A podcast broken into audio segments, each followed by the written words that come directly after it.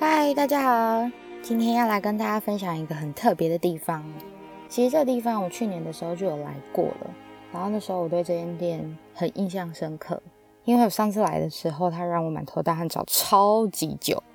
喂，不是啦，不是这个啦，是因为呢。这个地方啊，其实只要一百元，你就可以坐在沙发上面看书、喝饮料，而且是一整天，一整天只要一百元，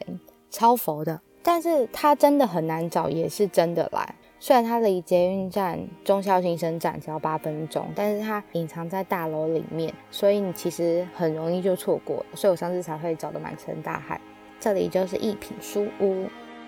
其实，呃，一刚开始走进去的时候，我以为我来到成品，就因为它的灯光很柔和的那一种，呃，书也摆放得很整齐。那它跟一般书店还有图书馆最大的不同就是，其实这里不卖书，也不外借书，就是一个不以盈利为目的的阅读空间。所以我想，这可能也是它叫书屋，不叫书店的原因，就是没有在做贩售这样。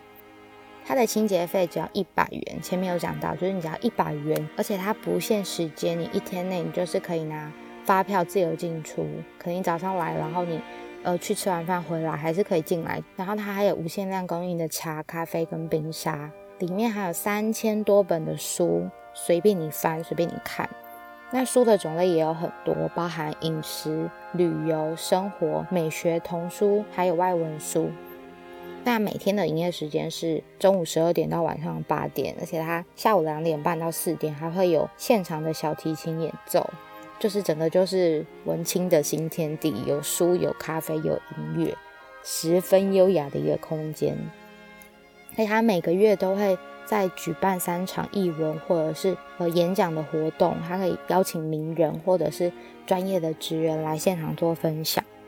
那你来到这个空间的时候，其实你会注意到现场很少有人在交谈，所以也不太适合大家约去那边聊天这样子。那有带小孩来的也要注意一下音量，就是希望大家可以来这边是真的来阅读的。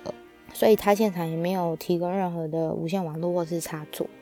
那我自己还蛮喜欢这个地方的，就是它让人家觉得很放松、很舒适。